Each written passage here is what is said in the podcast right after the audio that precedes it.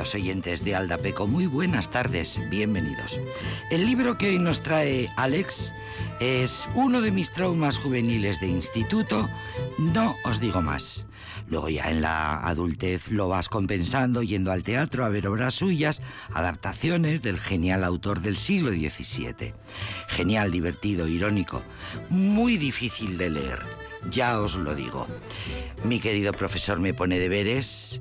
Leo que Roberto Duport, perdón, Roberto Duport, librero, recibió el permiso del vicario para que pudiera hacer imprimir un libro titulado Historia de la vida del buscón llamado Don Pablos, compuesto por don Francisco de Quevedo, por cuanto nos consta, dice el documento, no haber en él cosa en que contravenga nuestra santa fe católica y buenas costumbres, y mandamos se ponga esta nuestra licencia al principio de cada libro.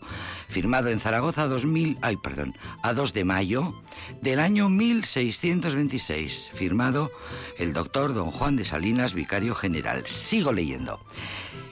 Qué deseoso te considero lector o oidor, que los ciegos no pueden leer, de registrar lo gracioso de don Pablos, príncipe de la vida buscona. Aquí hallarás en todo género de picardía, de que pienso que los más gustan, sutilezas, engaños, invenciones y modos, nacidos del ocio, para vivir a la droga, y no poco fruto podrás sacar de él si tienes atención al escarmiento. Y cuando no lo hagas, aprovechate de los sermones, que dudo nadie compre el libro de burlas para apartarse de los incentivos de su natural depravado. Bueno, pues eh, así, así estábamos leyendo. Su autor, ya le sabes, sigue el texto, su autor, ya le sabes, el precio del libro no lo ignoras, pues ya le tienes en tu casa, si no es que en la del librero le ojeas, cosa pesada para él, y que se había de quitar con mucho rigor, que hay gorrones de libros como de almuerzos, y hombre que saca cuento leyendo a pedazos y en diversas veces y luego le zurce, y es gran lástima que tal se haga, porque éste murmura sin costarle dineros, poltronería bastarda, y miseria no hallada del caballero de la tenaza. A que ya me comprendéis mejor cuando digo que mi compulsión lectora juvenil estuvo a punto de malograrse. Y sigo leyendo, y termino ya. Catalina, una vez que mi mollera se arremangó, le sucedió. Dirélo, sí, que no se la pudo cubrir pelo si no se da a casquete o cabellera, desenvainado el casco reverbera, casco parece ya de morteruelo, y por cubrirle a descortesa pelo, porque en sombrero perdurable muera, porque la calva oculta quede en salvo, aventuro la vida, que yo quiero diez antes mil veces ser muerto que calvo. Yo no me he de cabellar por mi dinero, y pues de la mollera soy cuatralvo, sírvame de cabeza mi sombrero. Un genio, un genio, un auténtico genio, muy difícil de leer. La cultura nos persigue y nuestro querido profesor de la UPV, Alex Martínez Sobrino, blandiendo el buscón de Quevedo viene hoy, que es una tarde como otra cualquiera perfecta para dejarnos camelar por un autor, por una obra que seguro que a muchos se nos resistió. Nunca es tarde si la dicha es buena. No te lo pierdas. Hoy es viernes Viene Alex y ahora esta canción para arrancar.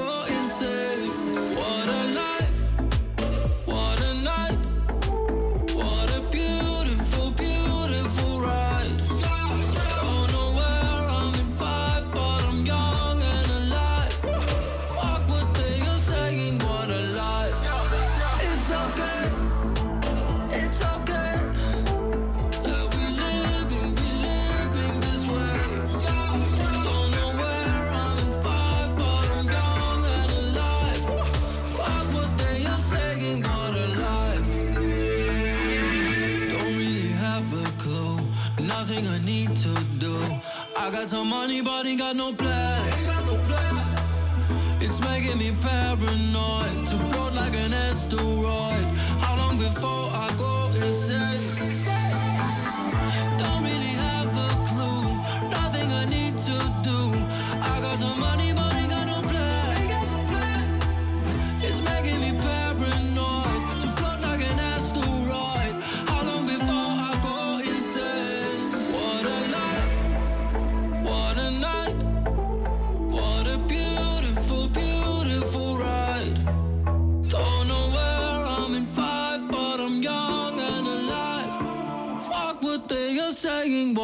drive.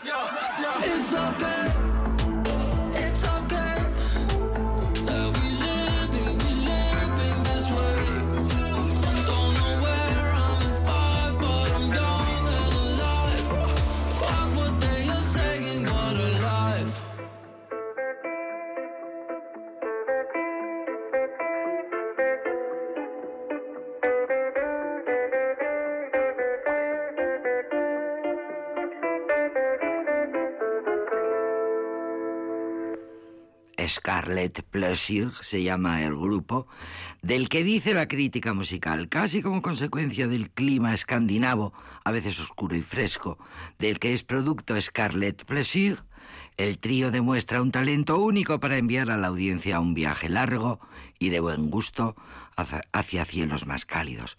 El calor se propaga en serio cuando este grupo sube al escenario y te da un aumento de energía furioso con un buen rebote de energía Todas las fiestas son grandes. Bueno, pues seguro que habéis visto, seguro que os suena este tema, porque seguro que habéis visto la película, que además fue la ganadora al Oscar a la mejor película extranjera el pasado año. La Ronda, ¿os acordáis? No, perdón, otra ronda. Así se llama la película, de unos cuantos profesores de instituto. En fin, vedla. eh, es una película de, de Oscar. eh, otra ronda se llama. Y esta banda, este trío, le pone la música. Eh, ya hemos dicho que son escandinavos y eh, daneses en concreto. Y, fueron los encargados de ponerle eh, música, banda sonora a esta película. Una canción que mm, disfruta de la vida, que propone disfrutar de la vida, que hace un llamamiento a disfrutar de la vida. Lo mismo que la película, que tiene un final, mm, bueno, eh, a lo mejor un poco amargo, a lo mejor un poco dramática es la historia, pero el final siempre no deja de ser un canto a la vida. Nos encantan los cantos a la vida en este programa que se llama Aldapeco.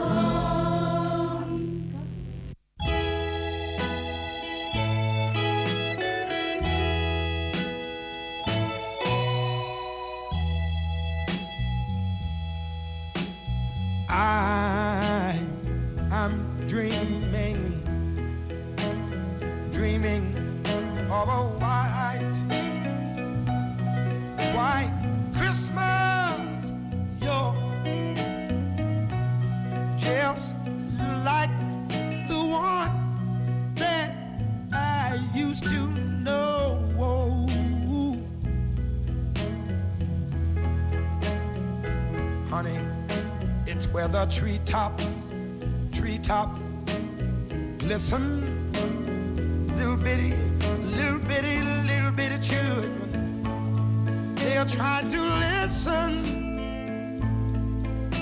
to hear,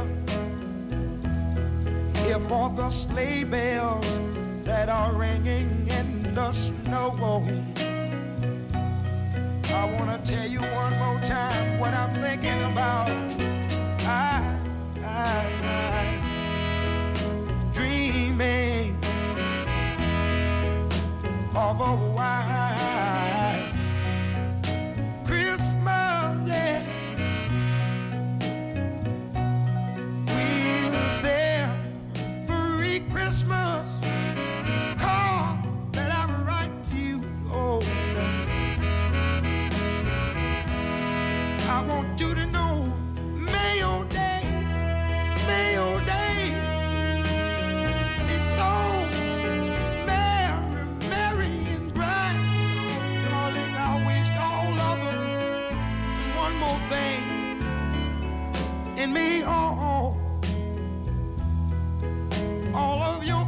José.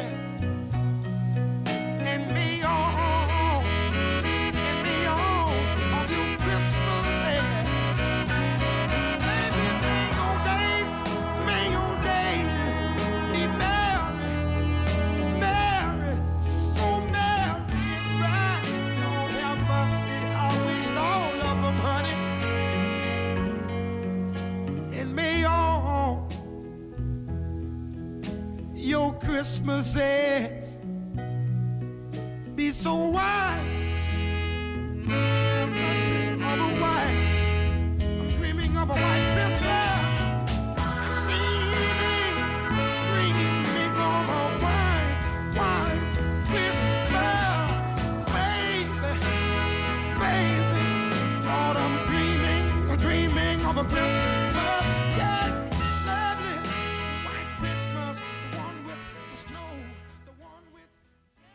Valen canciones de Navidad, pero a ser posible de Otis Redding, una de las voces más emocionantes del soul de los 60. Otis Redding, el rey del soul.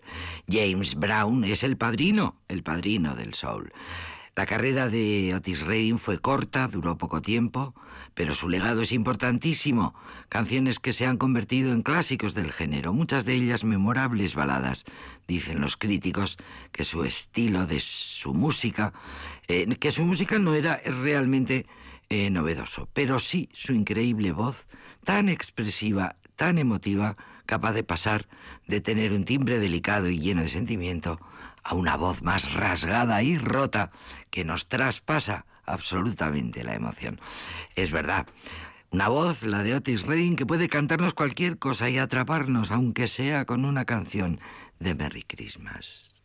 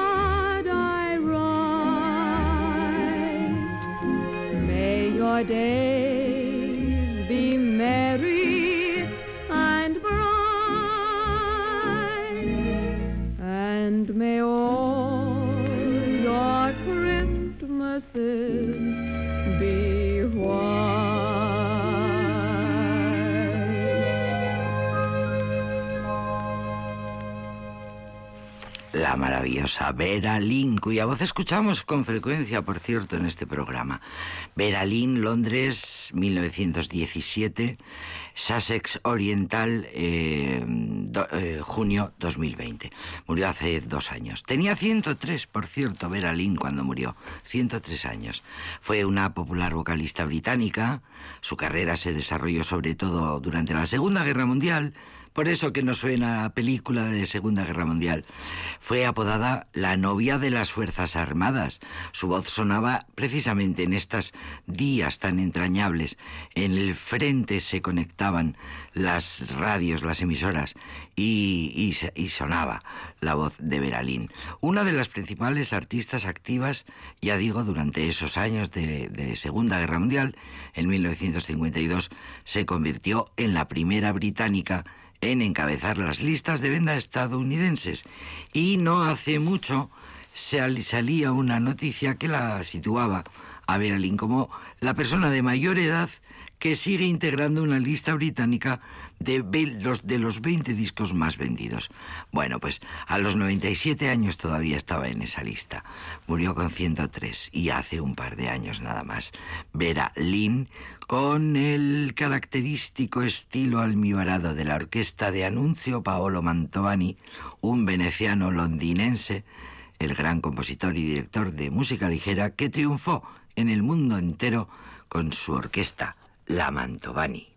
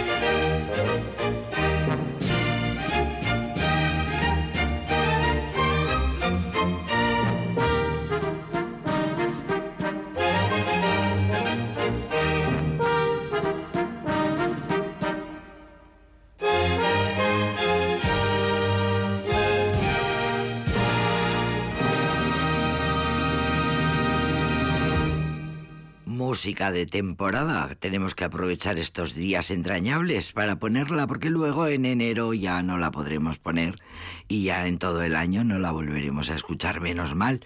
Así que disfrutamos de la orquesta Mantovani. Mantovani, por cierto, murió en 1980, pero la orquesta le sobrevivió. Fue en los años 30 cuando se hizo anunció Paolo Mantovani por fin con una orquesta que creada por él, por él mismo. Lo, lo había tenido relativamente más fácil porque su padre era violinista de una orquesta clásica que actuaba en el Covent Garden londinense. Así que bueno, pues en principio lo tuvo más fácil. eh, tuvo la música en casa desde la infancia y a finales de los 30 creó, de los años 30, creó su propia orquesta. Y aunque su creador murió, la orquesta le sobrevive y en la actualidad eh, sigue siendo noticia porque sigue girando y dando conciertos por el mundo entero. Una música que no faltará en una cena que se precie, en una cena navideña, un, villancico diferente, eh, unos campanilleros con un ritmo flamenco maravilloso, con uno de los grandes cantadores del momento, Manuel Lombo.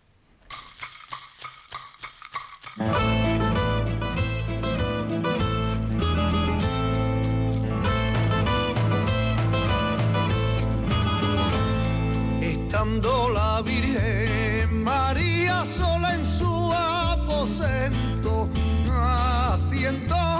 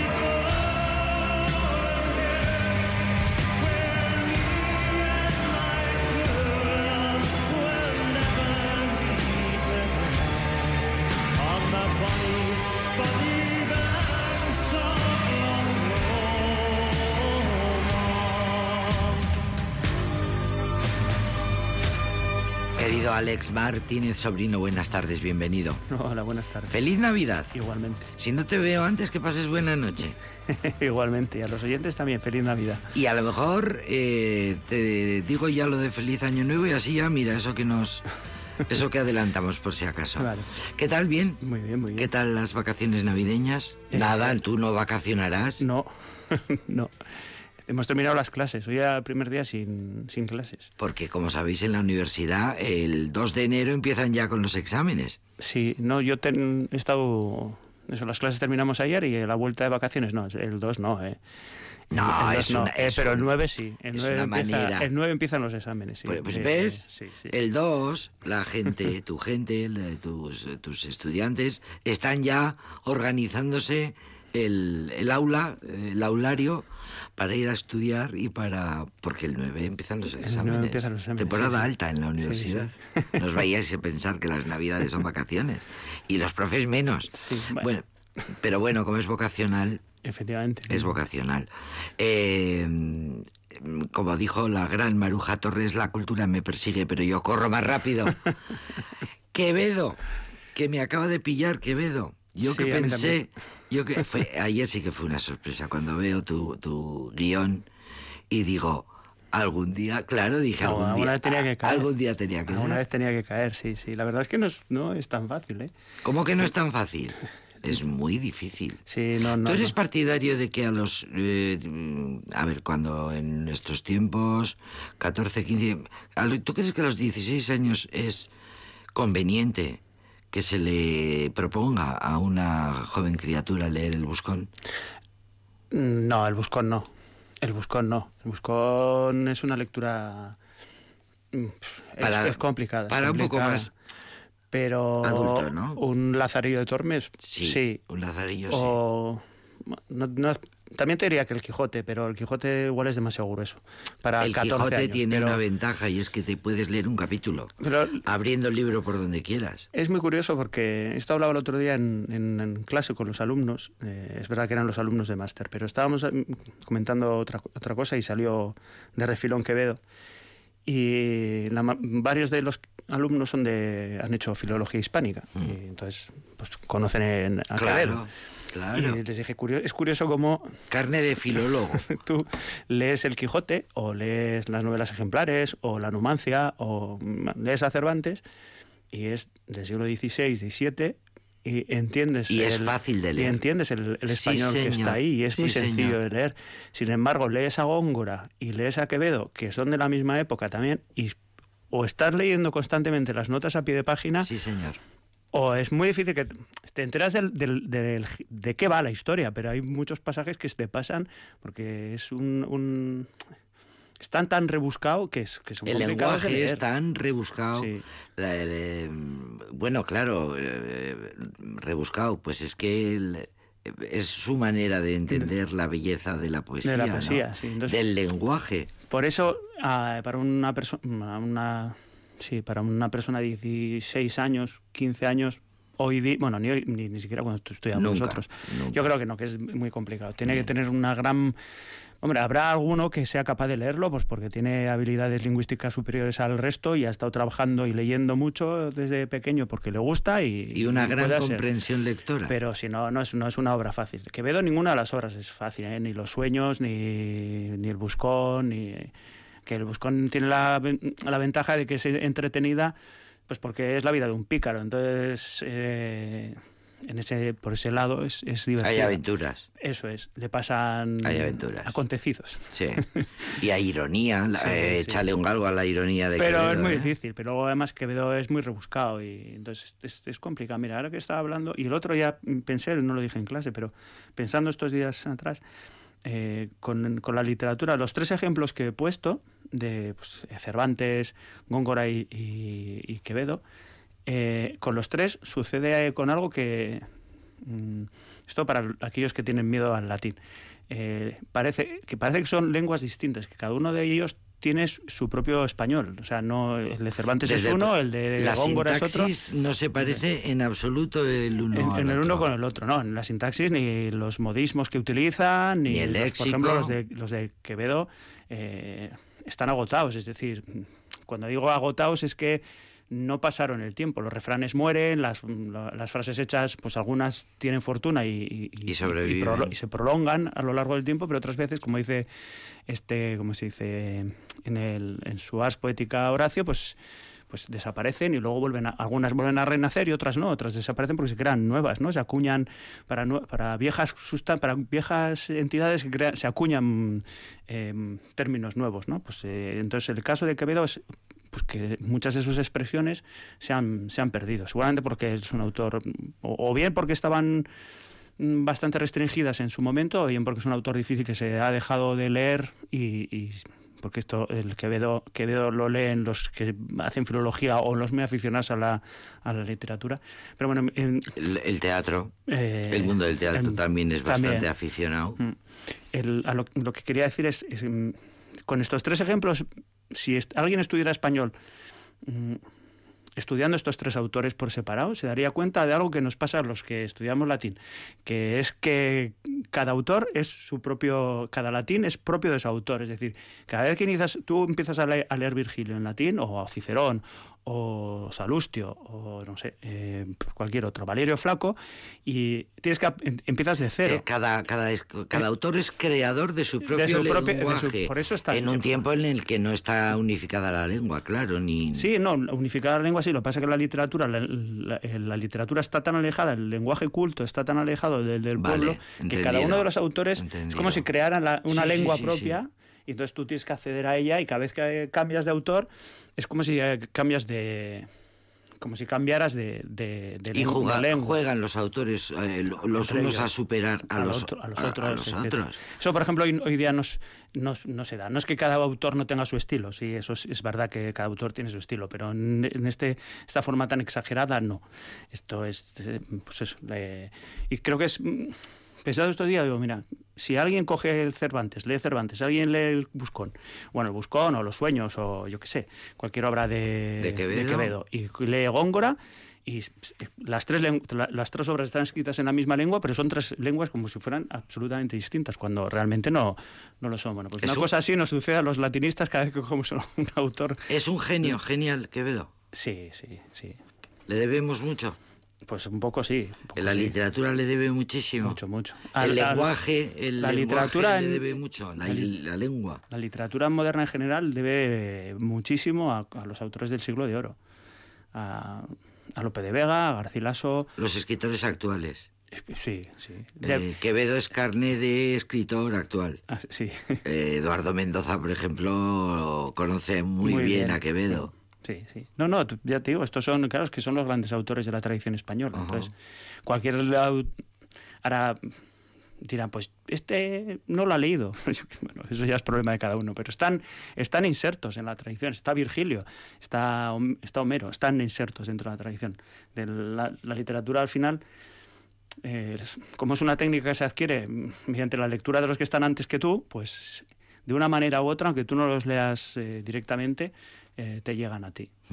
Eso es así. No, ¿Por qué? Pues porque se han metido las, las técnicas, sus técnicas de composición han sido absorbidas por los, Por los siguientes. y, Sí, sí. y- y se, te, se te transmite. Esa es la historia de la transmisión del conocimiento. Efectivamente. Así va la cosa. Y el, y el Buscón, pues bueno, es una de las obras. Yo la leí en la carrera, no. Ahora, por eso cuando has preguntado, ¿una, pers- ¿una persona con 15 años puede leer? Bueno, yo lo leí en la carrera. Cuando, Con 21, Mm, 22. No, menos, menos. Menos. Eh, lo leí en segundo, eh, con 19. Fíjate. Lo, lo leí en segundo. Y es que teníamos dos cursos. A de- ver, tú eras un motivado. Eras un vocacional. Bueno, es- tenía- dábamos dos cursos. Es que mi, mi plan. El plan en el que yo comencé la, la- la- esto es el antiguo antiguo, el de cinco asignaturas, que sinceramente creo que es el mejor. El de 5, Cinco asignaturas anuales, sinceramente creo que es el mejor. Eh, hay una unidad de, de- de contenido.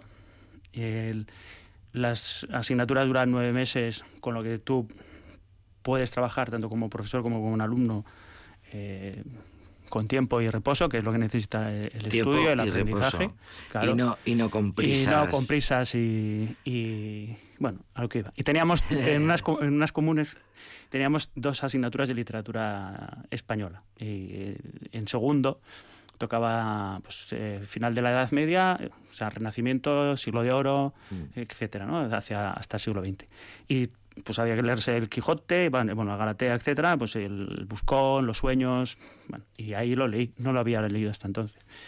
Y digo, bueno, pues ya llevamos seis temporadas, pues también tendrá que visitar. Lo disfrutaste, se te abrió la cabeza, te sorprendió muchísimo. Disfruta- disfrutarlo sí, pero es que me ha pasado como me como me ha pasado ahora, que es que hay que leerlo con muchísima pausa, porque es que no- si no, lees, lees y lees, y como no es tan sencillo... Antes he te- intentado leer yo un nada, un versito, y la verdad es que te chinas, ¿eh? Sí, no, es que es, es un... Como es tan conciso, este, ¿cómo se dice? Eh, ahí lo diré, Quevedo, pues es complicado. Ya sabes que Quevedo tenía una pelea ahí entre los culteranos y los conceptistas, eh, que ni uno es tan culterano, Góngora, ni el otro es tan conceptista, eh, Quevedo, pero los dos tenían ahí una disputa literaria, ¿m? Ujú. porque Quevedo se metía con todos. Quevedo no dejaba Títere con Títere cabeza. con cabeza. Y, y entonces es, es muy, muy conciso y entonces hay que leerlo con muy... Con mucha- es muy preciso, Como sí, dice, Con el diccionario en la mano. como dice Horacio, brevis es elaboro, oscuro fío. Me, me- me esfuerzo por ser breve, Breve. y me vuelvo oscuro. Pues es un poco lo que, lo que le pasa. En este espacio de los viernes con el profesor de la UPV, Alex Martínez Sobrino, no se trata tanto de, con- de, de- de recomendar una lectura, como de conocer una gran obra o recordar a un gran autor, como recordar, saber qué importante fue en este caso Quevedo y qué gran obra de la literatura Hombre, es eh, El Buscón. Es, la vida del Buscón está pues, como Guzmán de Alfarache o, o el... eh, ahí lo diré. Ahí. No te voy El a Lazarillo de Tormes. Ah, bueno. que son mm, es un género típico de la literatura española, como es la sátira es típicamente Sí. de la literatura latina, pues el- el- la, la novela del- picaresca la surge en Lo de la España. picaresca llega hasta nuestros Sí, días. eh, es uno de los tópicos. que hay que pícaros hay en todos los lados. Eso te Paca- iba a decir. Pícaros y sinvergüenzas los hay Anda en, que, to- en todos los Dickens, sitios. ¿eh? eh, anda que la escritura, la literatura británica, Sí, anda y- que no está y llena personajes como Tille Spigen, que es, de, es como el Fernando Amisquetarra de, de los alemanes, pues, pues lo mismo. Pues son los sinvergüenzas, ¿no? Pues de... Sí, Fernando señor, Amisquetarra es un, es un sinver- sinvergüenza. sinvergüenzas. Sí, Eh, pues eh, aquí es... trileros. eh, es- claro, lo que ocurre es que aquí no es que ellos nazcan así, que sean unos jetas de nacimiento, sino así. que la vida les hace así. Que este es un pobre que nace en, eh, y quiere mejorar en, en su estatus social y va viajando a Madrid, a Toledo, etcétera, etcétera, y y intentando todo su mejorar propósito vis- vital eh, va a ir encaminado a hacer lo que sea, ligarse a, las, a la mujer que de, ma- de más alta alcurnia, Pero con las tal de cosas no tener les- una posición La- social. las cosas no le sale bien, ¿no? Como Claro. dice él al final del libro, espera a ver que lo encuentre. No, aquí. Un Dice, trepa. Y fueme peor, como vuestra, majest- eh, vuestra merced verá en la segunda parte, pues nunca mejora su estado quien muda solamente de lugar y no de vida y de costumbres. Claro. O sea, si no cambias tú, por mucho que te mueves, mu- te cambies de ciudad, solo cambies de ciudad. Sí, porque el sinvergüenza, lo- o sea, bueno, sinvergüenza. El desgraciado lo eres tú y, y lo llevas contigo. Eso no, no, no lo dejas en ningún lado, ¿no? Y entonces, aquí la vida del buscón es eso, como intenta mejorar y va con unos, con otros, siempre con alguien de... hasta que al final acaba metido en un en un grupo de pícaros y de sinvergüenzas y acaba yendo a la cárcel, claro, que al final también tiene un parte, una parte moral, ¿no? de, de aprendizaje moral la, la obra. Lo- Los miserables, un poco. Los miserables, un poco. Pues vamos a escuchar una canción. Pues un grupo que creo que no había traído nunca. Nunca. Y que son de... Y que son, fíjate. Buah, son súper conocidos. Me puse muy contenta cuando vi que habías decidido traer a Extremo Duro. Sí, sí. Y bueno, no vas a decir de dónde son, porque como lo dice su nombre, son de Extremadura. y es una canción que es muy bonita, el disco entero es muy bonito. Eh, Esta es la introducción al disco, dulce introducción al, al caos. Dulce introducción al caos. Relaciones esto con Quevedo. Es verdad, con el buscón, el caos. Sí, sí.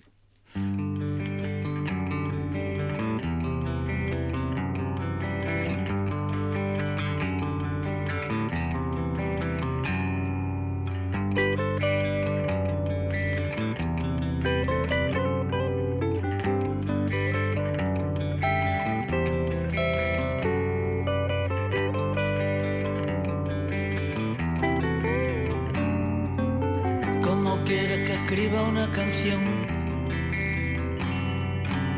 Si a tu lado no hay reivindicación. La canción de que el tiempo no pasará, donde nunca pasa nada. Una racha de viento nos visitó. Y el árbol ni una rama se le agitó. Canción de que el viento se parará, donde nunca pasa nada.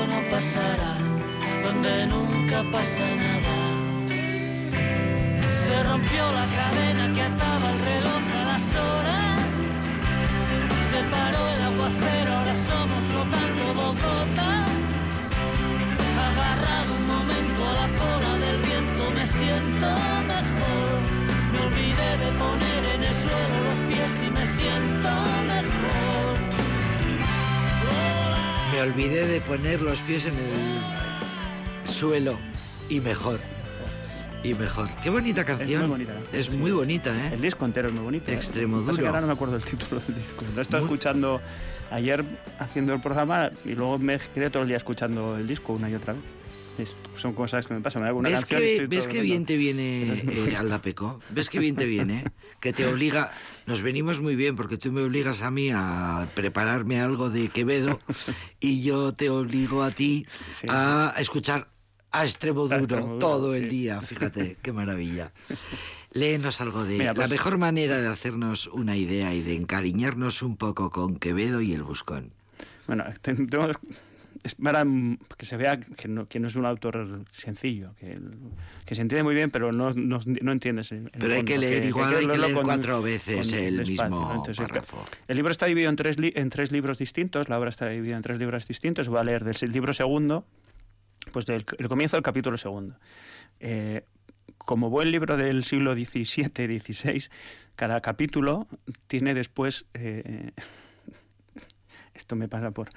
eh, tiene después un encabezado que explica el argumento de, de lo que se va a leer. Eso es una cosa muy...